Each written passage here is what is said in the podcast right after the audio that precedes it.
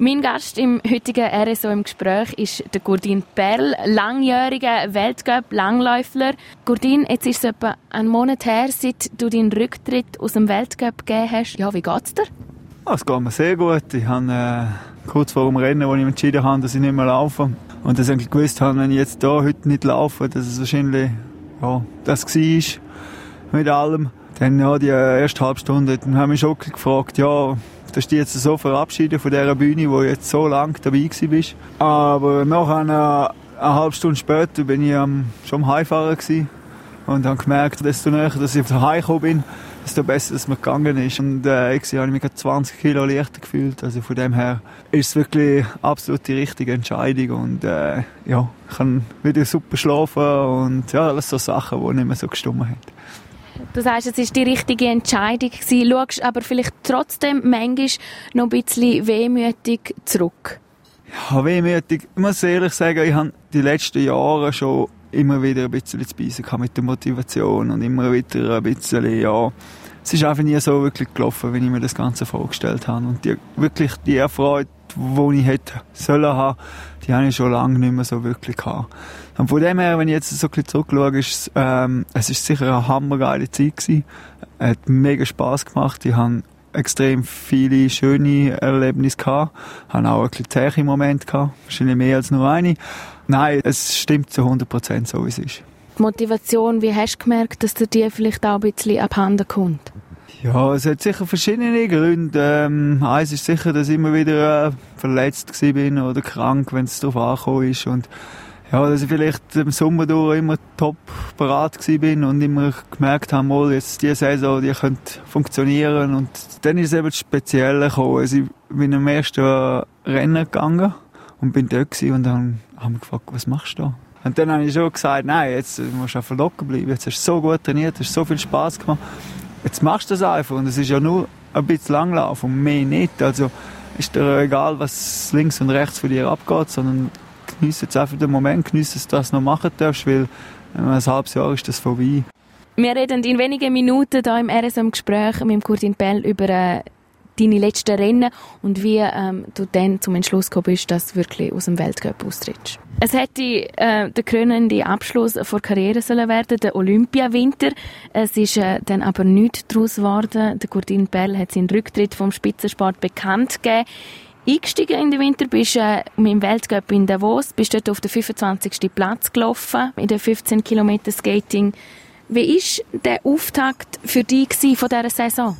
Es war sicher nicht ein schlechtes Rennen, aber es hat mir einfach nicht, nicht genug bedeutet oder nicht genug Freude zurückgegeben, dass ich wirklich können sagen mal, das ist es jetzt, zum einen coolen Aufbau machen auf die ganze Saison. Und dann, noch, dann bin ich im Weltcup nach Doblach und ja, dort hat das Ganze dann nochmal angefangen äh, mit der Motivation, mit dem Sinnesfrage, was machst du da? Ist das das wirklich, wo jetzt du noch suchst, auch das mit dem Hotel die ganze Zeit abhängen und es sind einfach verschiedene Faktoren gewesen, die nicht mehr gepasst haben und darum.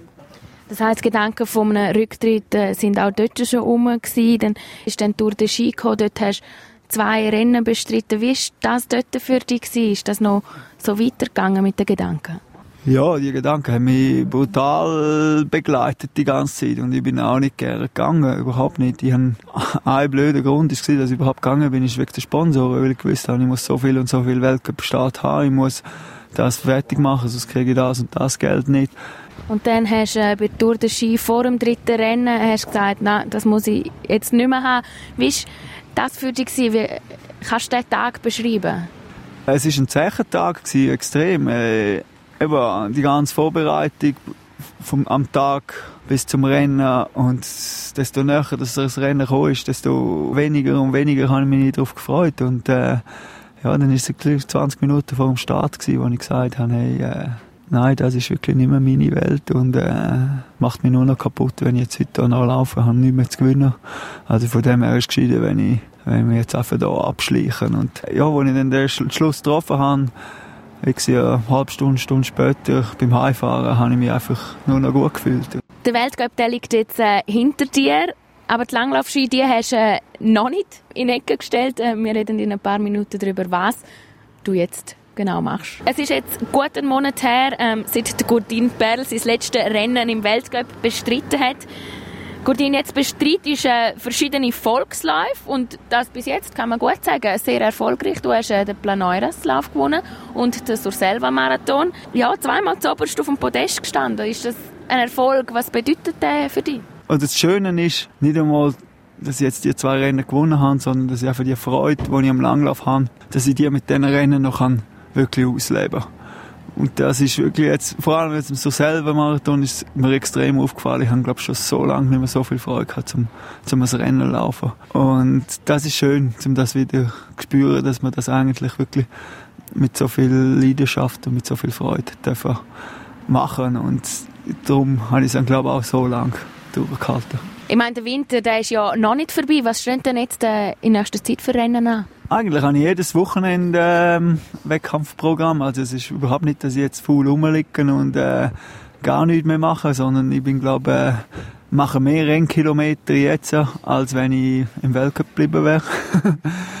ist jetzt La Schwida, so eine kleine Mini-Tour de Ski Engadin. Nachher sind die grossen Volksläufe noch, der Transjurassien, 68 Kilometer. Dann ist dann ein Skimarathon und dann ist noch die 50 Schweizer Meisterschaft. Und ja, also von dem her sind das alles relativ lange Rennen an und ja, da kann man auch nicht erlauben, zum einfach gar nicht mehr tun. Das heißt eben Langlaufen, das hat ja noch einen grossen Teil in deinem Leben. Was treibst du denn sonst noch neben dem Langlaufen, neben dem Trainieren? Ein grosser Punkt ist sicher meine Familie, wo ich wirklich voller Zeug geniessen und auch wirklich so viel, ja, mir das Recht rausnehmen, um mit ihnen coole Sachen unternehmen.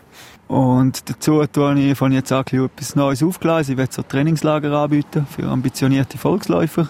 Wie ist deine Haltung jetzt als ähm, Ex-Weltcup-Langläufer zu den Olympischen Spielen? Wirst du alles mitverfolgen, was deine äh, ehemaligen Kollegen machen?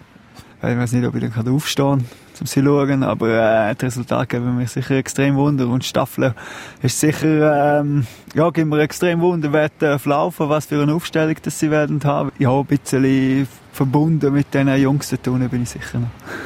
Gudini, danke dir vielmals, äh, dass du dir Zeit genommen hast für das RSO im Gespräch. Und ähm, wenn ihr die ganze Sendung wollt, äh, nachhören dann könnt ihr das machen auf südostschweiz.ch.